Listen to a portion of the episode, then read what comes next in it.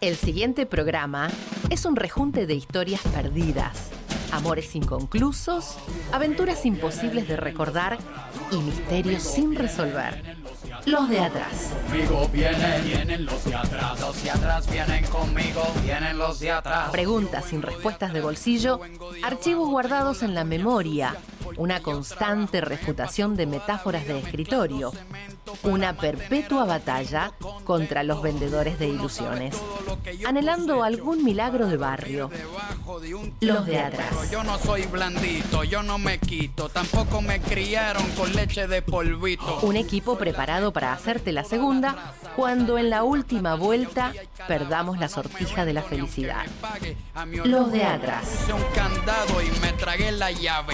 Información chequeada, notas al pie, comillas letras en negrita, entrevistas antes del ocaso. Los de atrás. Y se enciende la luz. Nuestros artistas ya están sentados. Por favor, tengan la amabilidad de no moverse de su silla, porque esto recién comienza. Bienvenidos a los de atrás. Una forma distinta de hacer periodismo. El héroe de una nación es el terrorista de su oponente. Conmigo vienen, vienen los de atrás.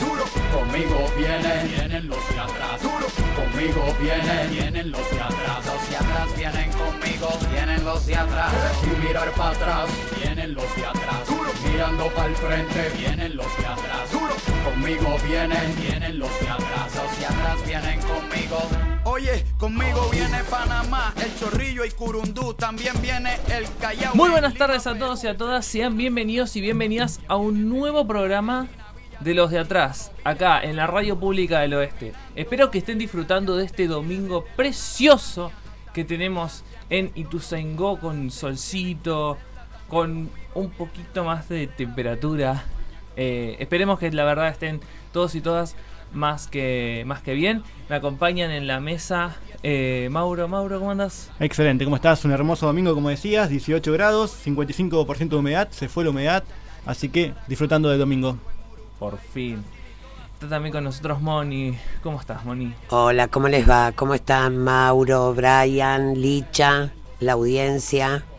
En otra semana vertiginosa de la Argentina, ¿no? Totalmente, una semana que, a ver, decidimos no hacer un gran comentario porque ya creo No, que ya, estamos huelgan las palabras, huelgan las palabras. Exactamente. Así que el programa, la propuesta del día de hoy, de esta semana, es otra. Tenemos una entrevista que va a ser muy interesante en el segundo bloque. Así que como siempre hacemos, las, la mantenemos ahí en el, en el suspenso. Ay, no. así, así. Decilo, decilo. ¿Lo decimos? Sí, así, decilo. Toco, la, toco madera.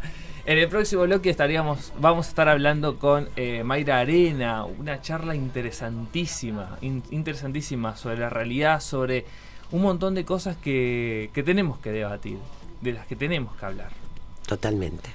Hoy va- eh, en la tertulia vamos a hablar de quién no vamos a hablar entonces, si no es de Eva Perón, que el 26 de julio cumplió, eh, se cumplieron 70 años de su fallecimiento, una, una mujer, esa mujer, eh, que, que marcó a la, a la historia argentina de una manera Increíble. increíble, de una manera tan tremenda que hasta el día de hoy muchísimos están todavía hablando de ella. Y hay que remarcar lo más importante, no siendo muy joven, siendo mujer y viniendo desde muy abajo. Eso creo que es. Bueno, yo creo que ese fue su plus.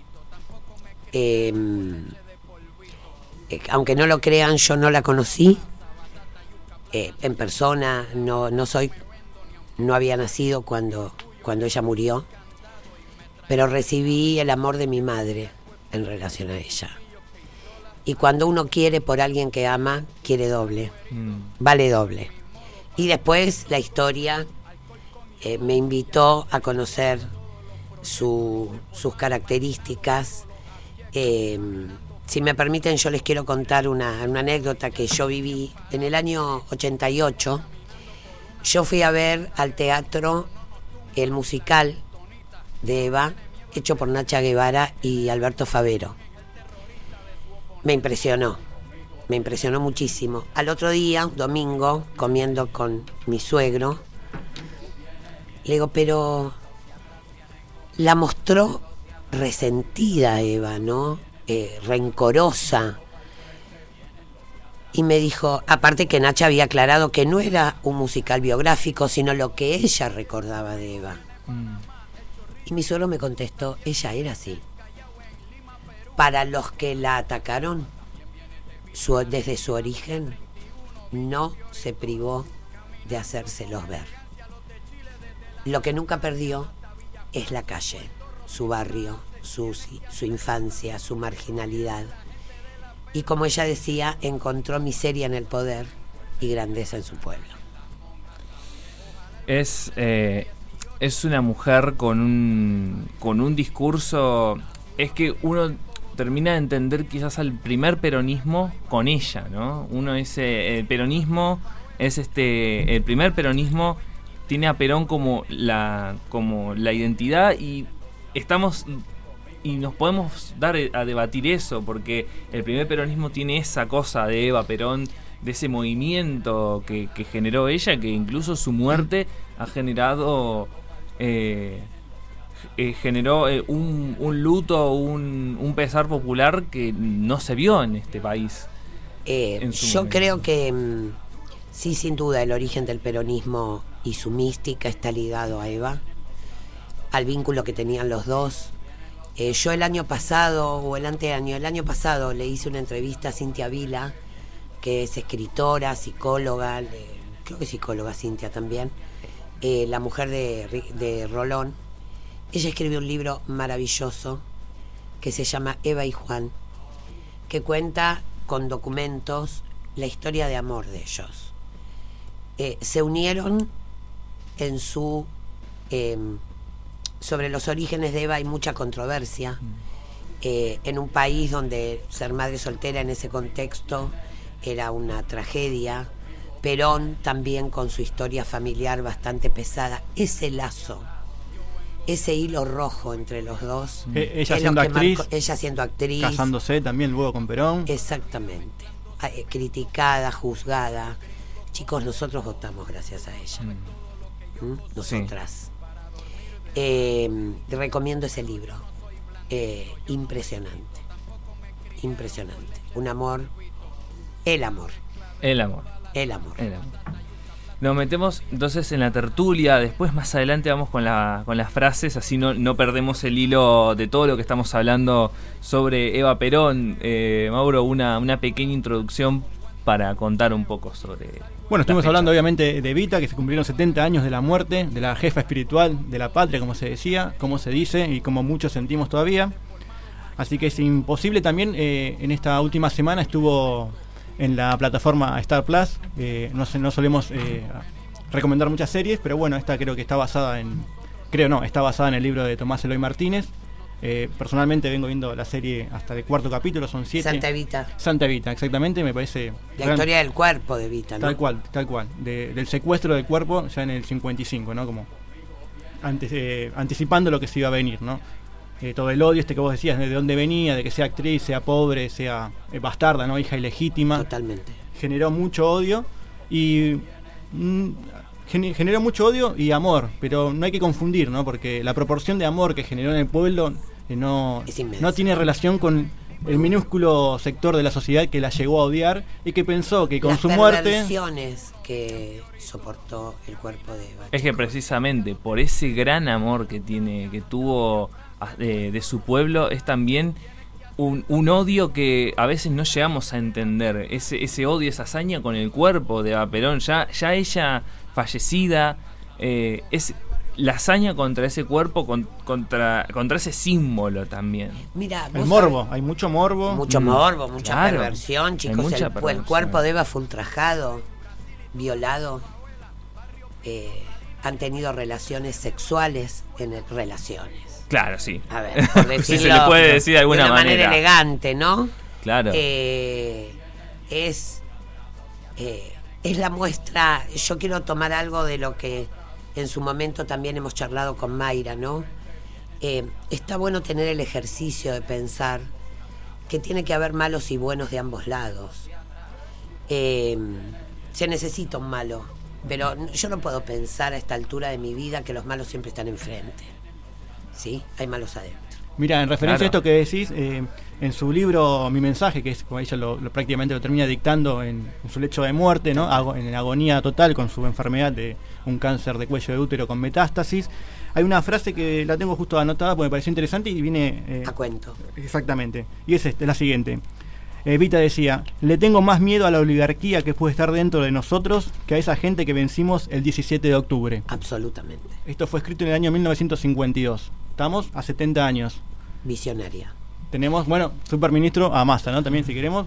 Eh, bah, ponele. ponele. Eh, eh, bueno, de esto no me voy a adelantar porque no es la primera vez que, que tengo el placer de entrevistar a Mayra. Eh, en realidad no la entrevisto, le pregunto sobre cosas que no tengo mucha respuesta y aprendo.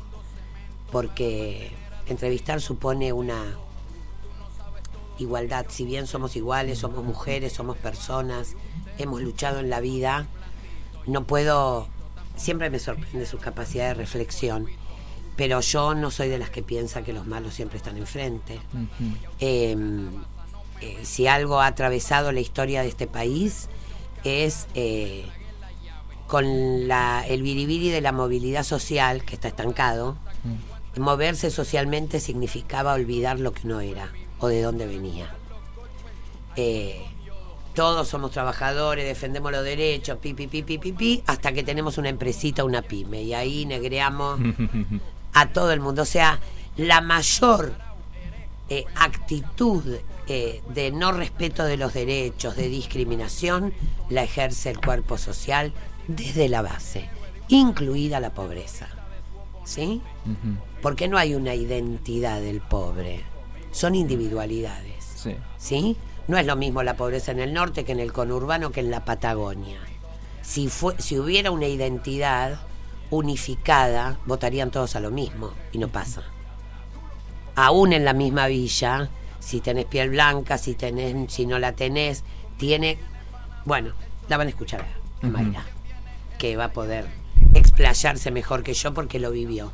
Pero creo que hay entre ella y Eva, si me permiten una analogía, eh, una enorme. y que lo tenía Diego Maradona. Eh, nunca olvidaron de dónde venían. Pudiendo haberlo tenido todo, pelearon por los que no tenían. Claro. Yo eso lo respeto absolutamente y lo admiro. ¿Mm? No te contaron una historia distinta. No, no mejoraron su pasado con un buen traje. El ejemplo más claro lo tiene Christian Dior, la frase que él dijo, yo vestía una sola reina, Eva Perón. ¿Y cuánto molestó eso, no? Esos Oh. trajes que vestía ella. ¿Cómo molesta hoy si Cristina, si la cartera, La si el reloj? zapatos.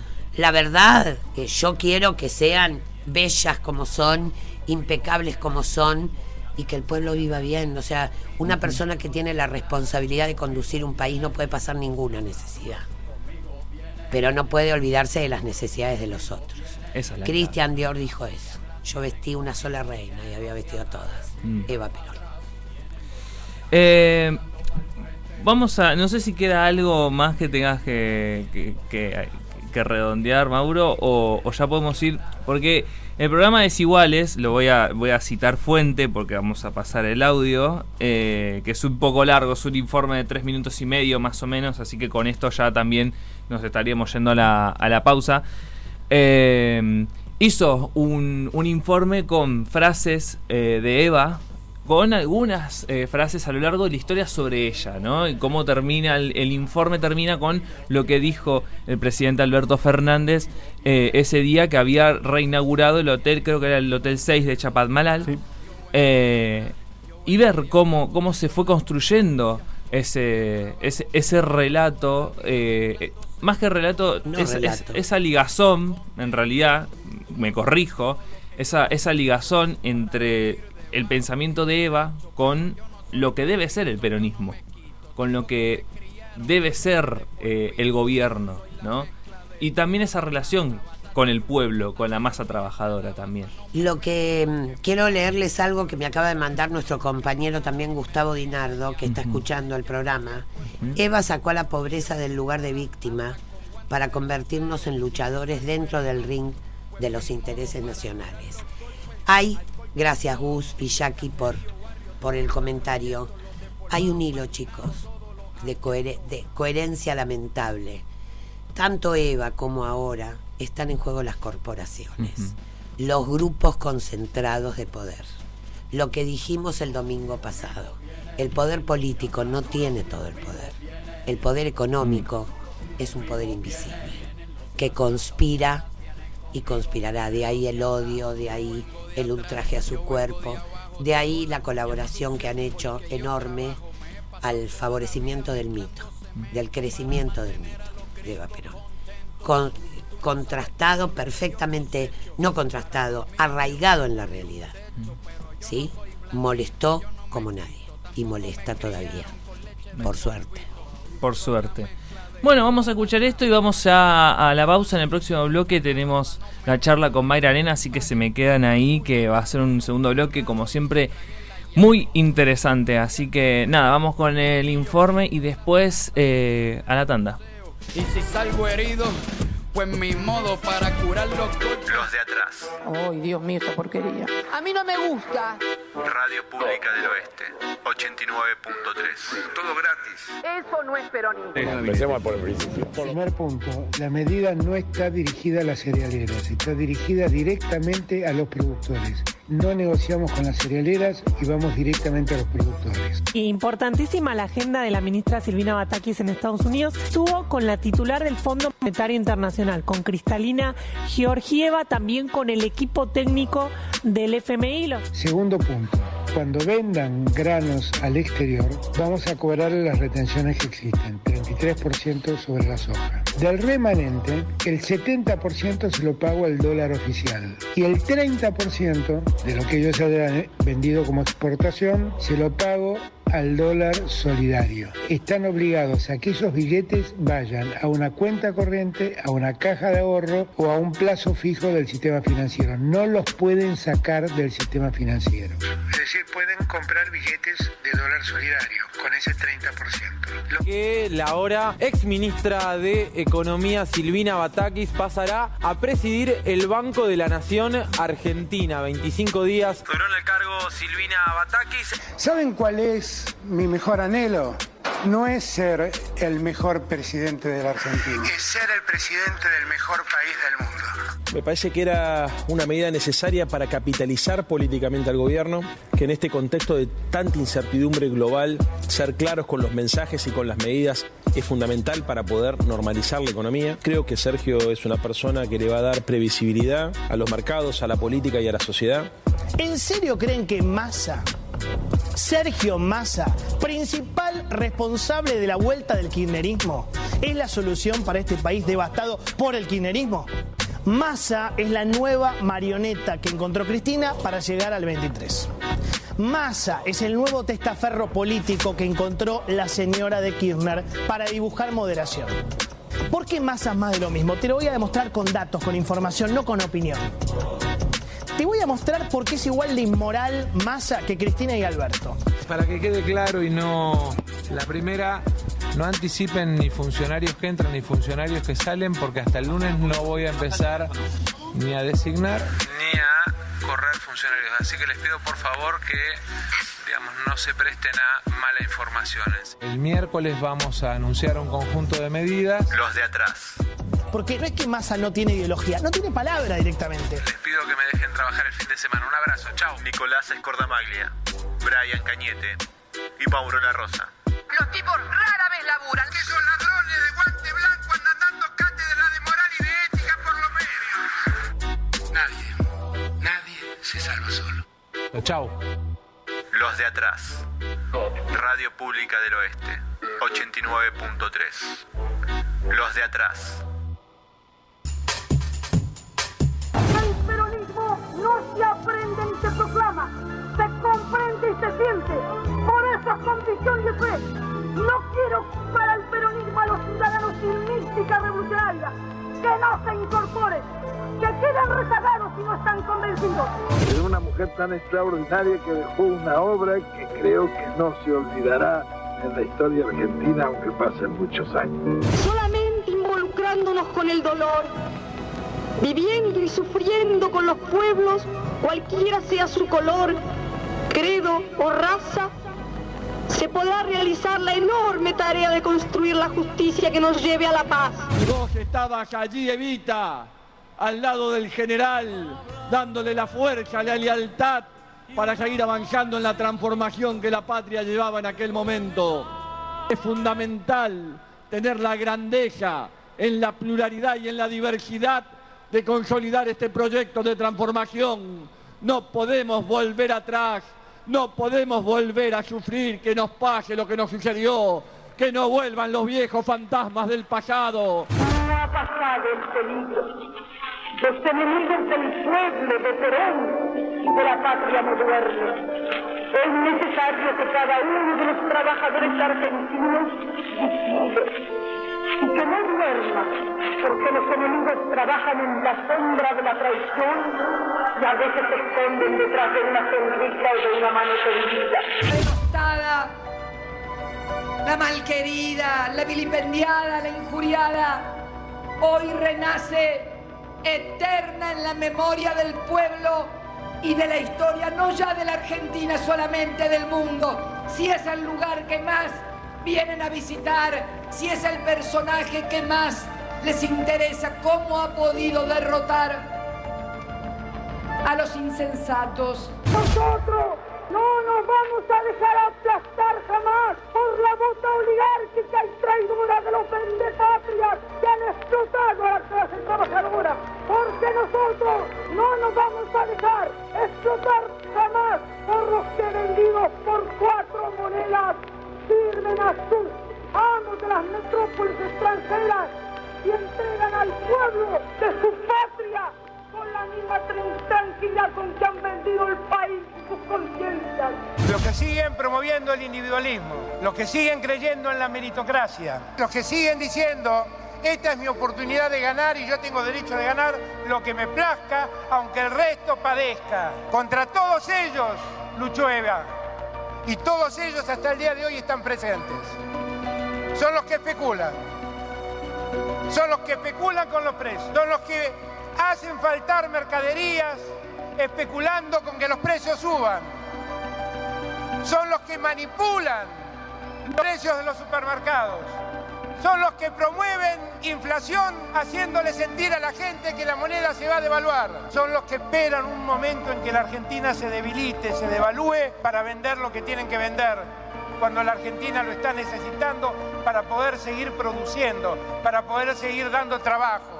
Contra todos ellos luchó Evita. El capitalismo foráneo, capitalismo foráneo y sus sirvientes oligárquicos y entreguistas han podido comprobar que no hay fuerza capaz de doblegar a un pueblo que tiene conciencia de sus derechos.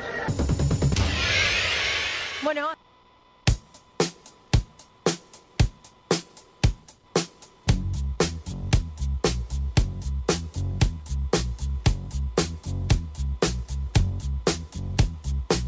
En los de atrás, sabemos que el arte es la rebelión del hombre ante la malvada estupidez de los sucesos cotidianos.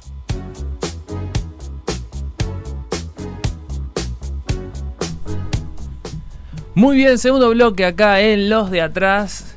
Recuerden nuestras redes sociales, en Instagram nos encuentran como arroba LXS de Atrás Radio, LXS de Atrás Radio. Ahí encuentran todas las novedades que, que tenemos sobre nuestro programa o pueden llamar a la radio 4623-5794, 4623-5826. Está del otro lado Mayra Arena. Hola Mayra, ¿cómo estás? Brian, Mauro y Mónica, te saludamos. ¿Qué tal? ¿Cómo están? Muy buenas tardes. ¿eh? Hola Mayra, ¿Qué tal? ¿Cómo estás? aquí. Muy buenas tardes. Muy contenta de hablar con ustedes. Nosotros de que estés con nosotros, Mayra querida. Eh, no sé si pudiste escuchar algo de, de la introducción que hicimos en el programa, Mayra. Eh, no es la No, no escuché. Bueno, Contame te pongo, brevemente. te pongo en autos. Eh, no es la primera vez que tengo el placer, no de entrevistarte, eh, de aprender. O sea, yo suelo preguntarte, solemos preguntarte aquellas cosas que nos interpelan y que eh, queremos tener la prudencia de no tener una opinión cerrada, ¿no? Quisiera iniciar por estos ciclos que tiene la historia argentina y que se repiten. Escuchaba las palabras de Eva recién en, estas frases de la semana. ¿Por qué esta cuestión cíclica? ¿Qué pasa con las concentraciones, con, los, con las operaciones, con los centros hegemónicos de poder y de poder económico? Bueno, si vamos a hablar de ciclos, si lo querés relacionar con, con Evita por, por la fecha o por, por lo que fuera, ¿no? Nunca, nunca nos viene mal hablar de Perón y Eva. Me parece que una de las cosas que, que más me gustaban de ella era la firmeza con la que decía los derechos se imponen, ¿no? Y creo que uno de los grandes problemas que venimos teniendo con los ciclos económicos en los que Argentina cae varios puntos, deja de crecer, se achica, varias familias o millones de familias pierden su poder adquisitivo, pierden su, su formalidad económica y después cuando se sale nunca se recupera el nivel eh, anterior Siempre o muchas se- familias no logran salir. Yo te he escuchado Es como- esto, ¿no? De que se, se arranca de más abajo. se arranca de más abajo, pero además nunca se vuelve a recuperar lo anterior. Pero hay otra cosa que me preocupa más, y es que las familias que van quedando afuera y que van conformando lo que es la pobreza, eh, algunos le dicen estructural, otros le decimos impermeable, como le quieras llamar, esa pobreza que permanece inamovible, aunque Argentina tenga ciclos de, crecimiento o de caída, y esa gente vive más o menos igual que siempre. Bueno, ¿qué es lo que pasa ahí en esos sectores que, que no podemos hacer que se transformen. ¿Por qué no logramos eh, imponer los derechos que tanto defendemos en nuestra Constitución y que tanto tenemos en Argentina y que realmente creo que la mayoría estamos eh, en línea con creer que el derecho a la educación es un derecho que no es igual, el derecho a, a tener un piso mínimo de necesidades cubiertas, algo que hemos logrado y que ha sido debate esta semana anterior a los sucesos de Sergio Massa que borraron más o menos todo de la agenda, pero estaba ahí esto de, bueno, cuán- cuánto gana la gente de los planes y por qué no está dispuesta a trabajar por dos pesos. Bueno, a mí me parece que tiene que ver con, con qué hemos logrado con esas familias de la pobreza. Yo creo que hay una, una especie de, voy a usar una palabra que detesto, inclusión por Claro. consumo, es decir, se los tiene en cuenta para que consuman, se los tiene en cuenta como, como billetera, si querés, como estómago, como lo que te parezca, algo que en cualquier gobierno ocurriría y que incluso en los gobiernos de derecha que hemos tenido recientemente, como los de Macri, también ocurrió. Claro. Entonces, creo que para un gobierno peronista los estándares deberían ser un poquito más elevados. No, no, no, no podemos tener el mismo criterio de decir, bueno, cubrimos acá con una asistencia económica y hacemos lo mismo que los otros, porque realmente el peronismo es superador en ese sentido y creo que estamos fracasando en imponer los derechos que realmente transforman la vida material y cultural de las familias. Y lo, de- lo de cultural, viste, parece que nos Subrayado. roba también la derecha, pero claro, tiene que ver con una cosa que a mí no me la va a irme de progre, viste, decir, bueno, cada barrio habla como habla, cada, cada quien hace lo que quiere. Parece que estamos teniendo un problema lingüístico en las villas Claro. que preocupa arduamente. Vos agarras un nene del jardín de infantes de un barrio muy, muy pobre y agarras un nene de la misma edad de un barrio no pobre y están en aproximadamente una diferencia de eh, un tercio de palabras. Es decir, los nenes más ricos manejan tres veces la cantidad de palabras que los nenes más pobres y te estoy hablando de números de acá de, del segundo cordón del conurbano Claro, bonaerense. Entonces, a mí no me va esto de, no, bueno, está todo bien, no hay que juzgar, eh, las familias hacen lo que pueden. Eh, me parece que nos falta un poco de esas pelotas que tuvo Evita o esos ovarios, decir, para, los derechos se imponen. Yo tengo- los niños tienen derecho a aprender un, Claro. un lenguaje, por ejemplo. Y si no es un eh, derecho, como decía Silvio Rodríguez, que sea un izquierdo, pero tiene que aprender. Eh, lo, que, mm, lo que quería decirte en esto, que uno como docente también le pasa, estamos ante una sociedad del depende, ¿viste? Vos haces una pregunta y depende, ¿cómo depende? ¿Viste? En, en chicos de clase Claro, media. viste, Todo es relativo. Todo puede, todo, todo puede verse, escuchame, no, que un pibe no vaya a la escuela está mal. no es que depende. Claro. Que no vaya a la escuela está mal, tiene que ir. Viste, en, en- en algunas cosas yo sueno un poco rigorista. Hay que serlo. Este, y, y- y me divierto bastante, ¿viste? Porque en realidad vi- a- a- algunos decían, bueno, yo no le creía a Mayra Arena que era pobre hasta que vi lo facha que es, lo cual me parece extraordinario, porque el rigorismo siempre está asociado un poco más a las clases bajas, ¿no? Son, son las clases más más eh, con más posibilidades y con más recursos y con mayores defensas las que pueden eh, tener Relativizar. Ah, claro, y relativizar. Algunos tuvimos que, que, que, que- ser un poco más exigentes en todo. Entonces me parece que hay cosas que no pueden ser relativi- relativas, no pueden serlo. Tenemos que ponernos de acuerdo y decir, bueno, esto tiene que ocurrir, este derecho tiene que imponerse, este cambio económico tiene que ser así, estos son los pisos económicos de la Argentina y la verdad que no sé políticamente qué es lo que está pasando, pero yo lo que espero es que más o menos se defina a ver para dónde carajo vamos. A ver, ¿para dónde carajo vamos? Yo te he escuchado decir en muchas entrevistas, el progresismo es lo peor que nos pasó. ¿Sí? Pero Cosa- para, da- dame changüí, dame changüí porque soy una persona que ama exagerar. Yo, O sea, bueno, somos amo- dos, Gordi. Somos dos. Pero, pero porque me parece, ¿por qué voy a decir? Pero no es exagerar? Mayra. Te voy a, te voy a hacer una, una postilla. A ver, a ver. Hay, si hay alguien que tira títulos que son gancho, es Mayra Arena. Ok. Ah, Y eso gracias. hace que Muchas uno haga play y sigue. Y sigue leyendo. ¿Quiere leerla completa? Sí. ¿Quiere escucharla toda? También. El progreso. Ahora, Macanuda. ahora puntualizámelo. El progresismo es lo peor que nos pasó.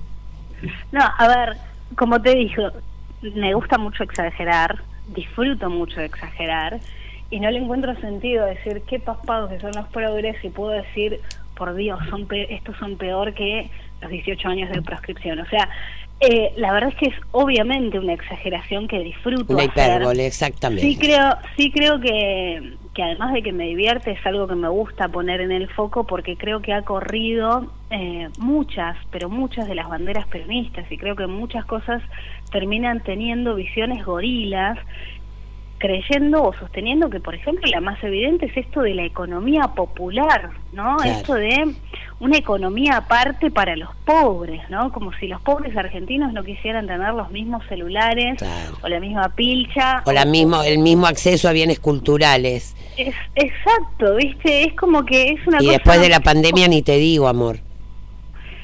Los igualó a todos, se vio mucho, mira, en el interior, por ejemplo, lo que te pasa es que por ahí no es tan común Netflix, pero sí es común ver todas las series que están de moda y que la gente habla en las redes o comenta en las redes que son de Netflix, pero se compran en DVD. Entonces, eso me, me- me parece fascinante, porque no está la costumbre de pagar Netflix, pero sí está la costumbre de ver lo que los otros ven en Netflix. Ahora, ¿qué le voy a poner un nombre de economía aparte? Voy a decir Claro. que eso es la economía popular. ¿Y los otros qué son? La economía de Es como con- O sea, que, que también te lo hemos porque- escuchado, ¿no? Es como decir Claro, en porque si situación existe de una economía calle. popular, existe situa- una economía no popular. Claro. ¿Y, quiénes son? A, a- mí en qué lugar me pones? ¿O alguien que labura en negro? O, por ejemplo, algo que te digo que pasa a cansarse en los barrios. Gente que labura en negro, que labura en ferias, que las madres salen a vender y los padres tienen changas y así todo mandan a sus hijos a colegios privados en especial las familias inmigrantes, eh, que, que, que vienen, por supuesto, a desesperados buscando el progreso, ¿no? Entonces, ¿son economía popular o son economía no popular? Porque Claro. mandan a los hijos. E- e- ese Esta tipo cuestión, de además, si vos me dijeras, bueno, se clasifica, se hace una estadística para hacer algo, pero no. No, no, pero es medio por la cara, ¿viste? Claro. Es medio como la derecha. De, de acuerdo a la pinta que tenés, sos economía popular o no sos economía popular. claro. Una cosa terriblemente gorila. Los- la economía de la Argentina, Mayra, eh, ¿cuáles son los problemas económicos que vos reconoces en la Argentina, además de los morales? Me parece que eh, la falta de crecimiento, acá me voy a poner un poco técnica y sé que por ahí es más divertido cuando hablamos de otras cosas más cualitativas. Eh, pero hace 10 años la Argentina no crece. Entonces, hace 10 años que la gente que está de la mitad para abajo no mejora su nivel de vida. Y la gente siempre está, esto es algo que atraviesa todas las clases sociales, todo el mundo busca vivir mejor. Después, los parámetros de qué es vivir mejor para algunos y qué es vivir mejor para otros, eso está buenísimo que lo analicemos y cómo juzgamos el consumo de los pobres y cómo juzgamos los consumos que, cre- que creemos que no son compatibles con el progreso económico. Todo eso es divertidísimo. Ahora, Argentina tiene un problema y es que mucha gente que tiene guita la tiene abajo del colchón, que mucha gente que no la tiene abajo del colchón prefiere porque le es mucho más rentable y acá no tenemos que pensar que son los malos de la película Obvio que no. Todo el mundo quiere ma- es- esto lo entendió Perón y lo dijo siempre no conozco a nadie que quiera ganar menos guita. Bueno los que tienen y los que no la tienen.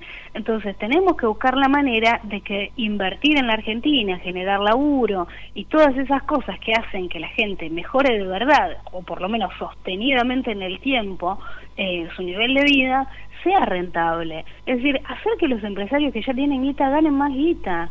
No tenerle miedo que las grandes empresas eh, sean aún más grandes, a que las pequeñas empresas sean medianas.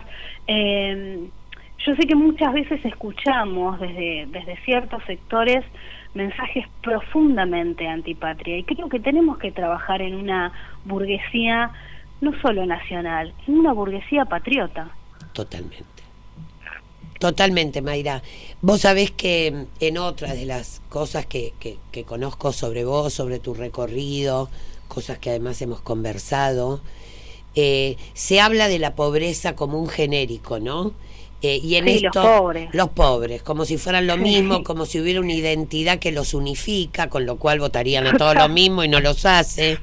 Y esta cosa de la discriminación que tenemos incorporada y que está incorporada en los distintos estamentos de la pobreza. Te paso el centro. Eh, no solo no solo en, eh, hacia los pobres, sino también entre los pobres. Claro. Porque mm, hay una cosa del ser humano de, de- necesitar sentirse un poco mejor que el otro, de sentir que uno está en el medio. ¿Viste esta trampa de que en Argentina todo el mundo se percibe de clase media? Claro. O sea, desde de Tinelli hasta un ciruja, o sea, no, no, na- na- nadie cree que es ni pobre ni millonario. De hecho, también vas al barrio más tiene- pobre del conurbano y no te no se asumen como el peor, el más pobre. Pero ni en pe- no Ni en existe. pedo. En ningún lugar del país vos preguntás cuál es el barrio más pobre y te van a decir este. El otro. Nadie, nadie. Es más, vos le hablas de pobreza a personas que están en la pobreza y se conmueven y te, y te cuentan historias de gente más pobre que ellos. Entonces, me parece, te digo, positivo en un sentido argentino, muy distinto al resto de Latinoamérica, de que no tenemos esto de que la gente trabaje y se autoperciba pobre o sienta que su futuro es en la pobreza o sienta que bueno, así es la vida del pobre. Hay como una hegemonía más más tirando a la clase media, es decir, el pobre quiere tener más o menos lo mismo que tienen todos los otros. Ahora, las discriminaciones que existen eh, en nuestro país, en- especialmente en las ciudades, no pasan tanto por el poder adquisitivo, menos que menos hoy, donde el poder adquisitivo realmente está muy, pero muy cambiado. Vos pensás que en Argentina tenemos profesiones universitarias que son pobres, que están bajo la línea de pobreza, las de humanidades, las de educación, eh, algunas de- del- del género de salud, y ustedes sabrán de esto mucho mejor que yo incluso. Eh, y tenemos, sin embargo, oficios de gente que creció en barrios pobres, que no tuvo quizás ni siquiera formación secundaria y que hoy están ganando mucho dinero. Seguro. Porque hay una falta de esos oficios. Entonces, hoy el poder adquisitivo no es eh, directamente asociable a la clase social, porque en Argentina ser de clase media constituye un montón de rasgos culturales y consumos culturales, igual que ser pobre. Entonces vos ahí en las villas tenés gente que no está bajo la línea de pobreza. Pero salir digo, de la villa, ¿cuánto le cuesta? Es no, salir de carísimo. la villa le implicaría caer bajo la línea de pobreza. Eso Tiene que alquilar, pagarse impuestos, servicios. Exactamente. Pero adentro de la villa no está bajo la línea de pobreza. Entonces no tiene un mal pasar.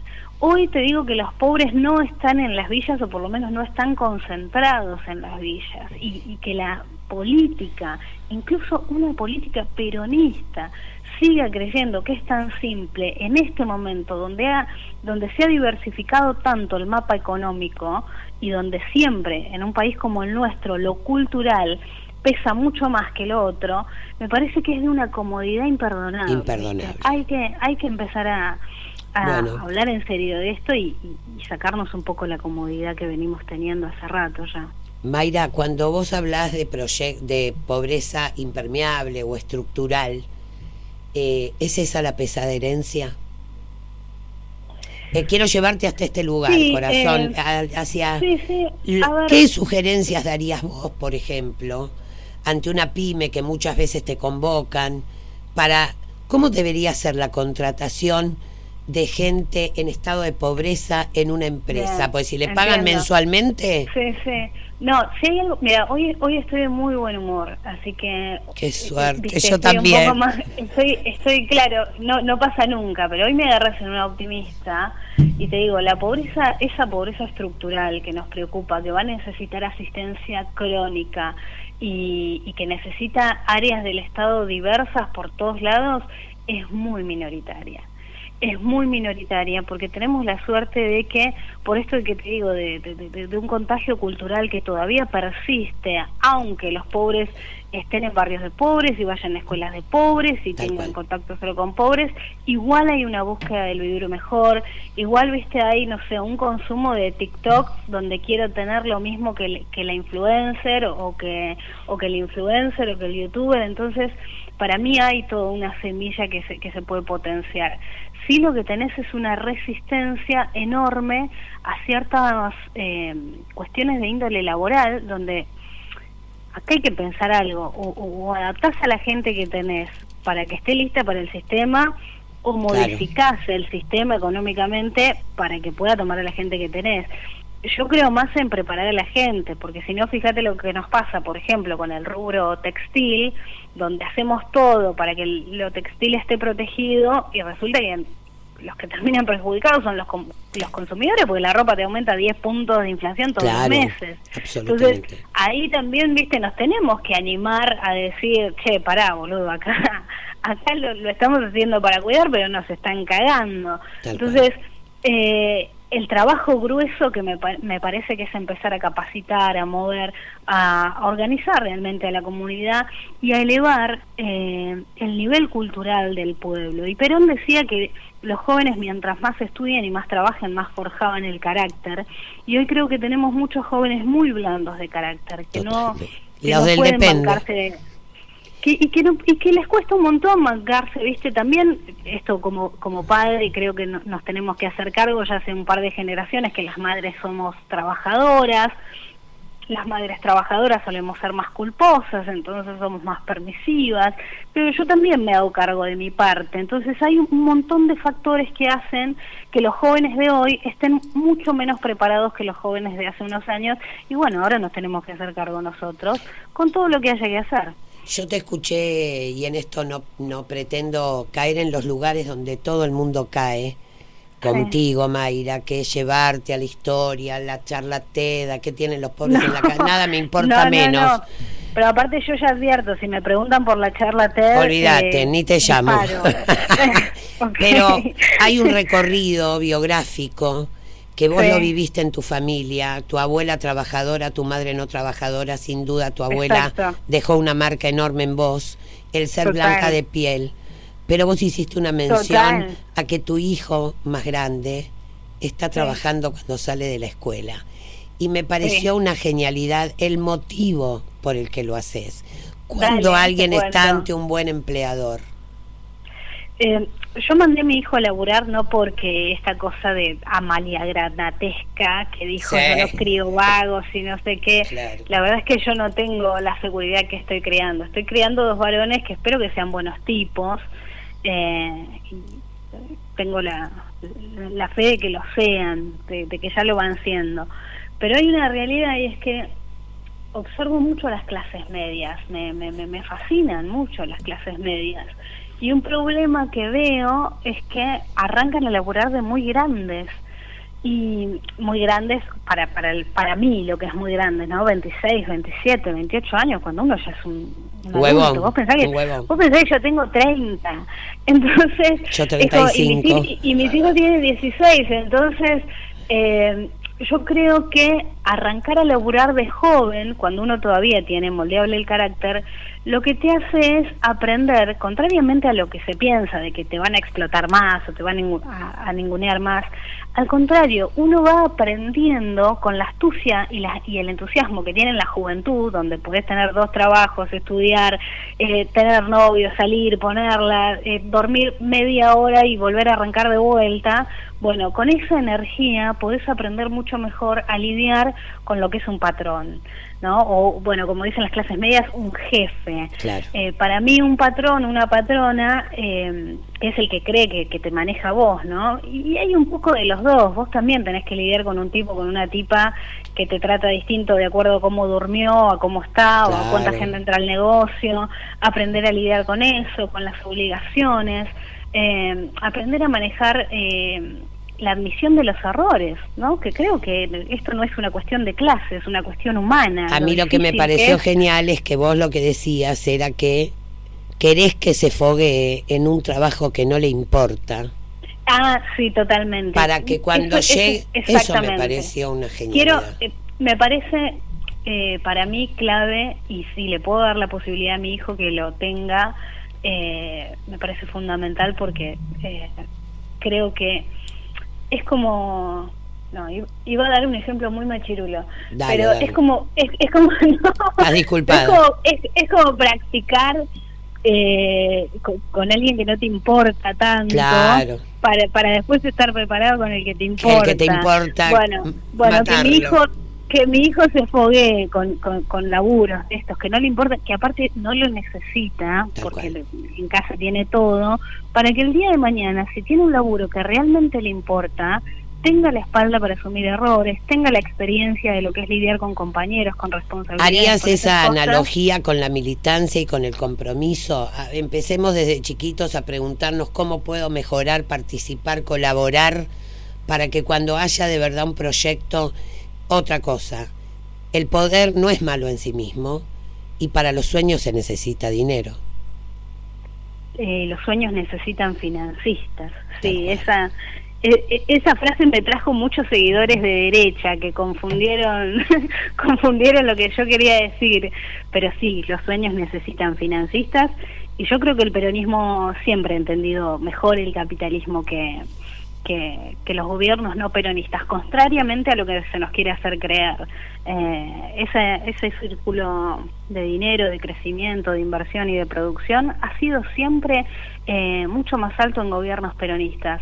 Y no, no nos tiene que dar miedo hablar de, bueno, ¿cómo, cómo, cómo hacemos que la gente que la tiene bajo el colchón o que La la, ponga. tiene en bicicletas financieras, claro, la empiece a poner en donde, en donde se vea más el crecimiento para todos. Seducir. y don- exactamente. Y dar A- animarse a, confianza. se- a- a seducir a esos que nunca seducimos. ¿viste? Exacto.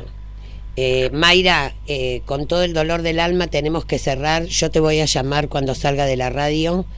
Eh, infinito agradecimiento. No, Como te favor, digo a siempre, vos, a vos. hablo con a vos alguien. y, y públicamente quiero decir a vos y a, a tu lugar de enfermería que siempre responde cuando necesitamos porque tienen un corazón enorme y te estoy enormemente agradecida así que Y siempre va a ser así. para lo que quieras Y siempre va a ser así, corazón.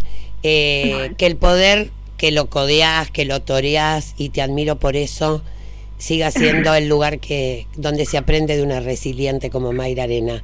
Eh, Bueno, financiemos el futuro, corazón. Gracias, Muchas Mayra. gracias. gracias que estés muy bien chao chao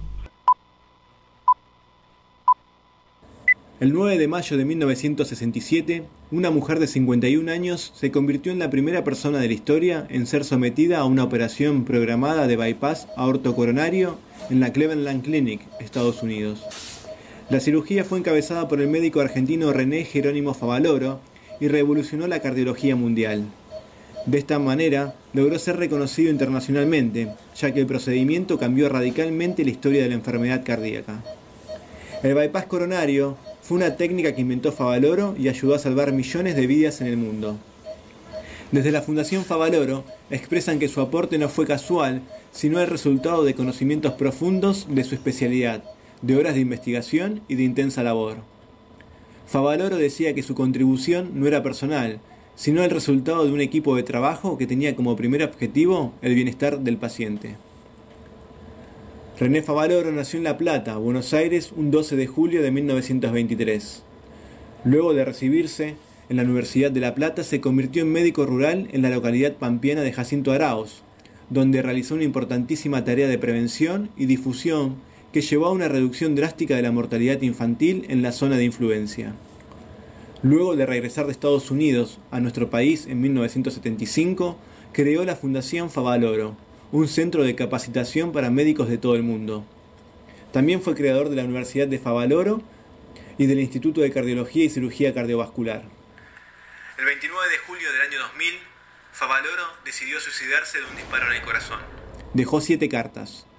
Una era para las autoridades nacionales, donde dejaba en claro que la crisis económica que atravesaba la Fundación Favaloro había sido el desencadenante de su drástica decisión, expresando que la sociedad argentina necesitaba de su muerte para tomar conciencia de los problemas en los que estaba envuelta.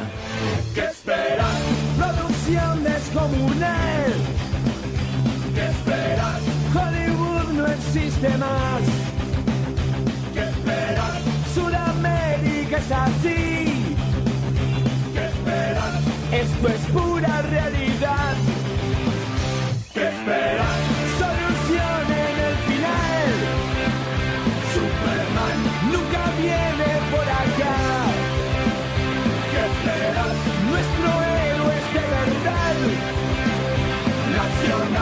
Bien anónimo y mortal. Es la historia de cada día, siempre el mismo guion. Trabas y burocracia, qué frustración. Lo de siempre, lo normal,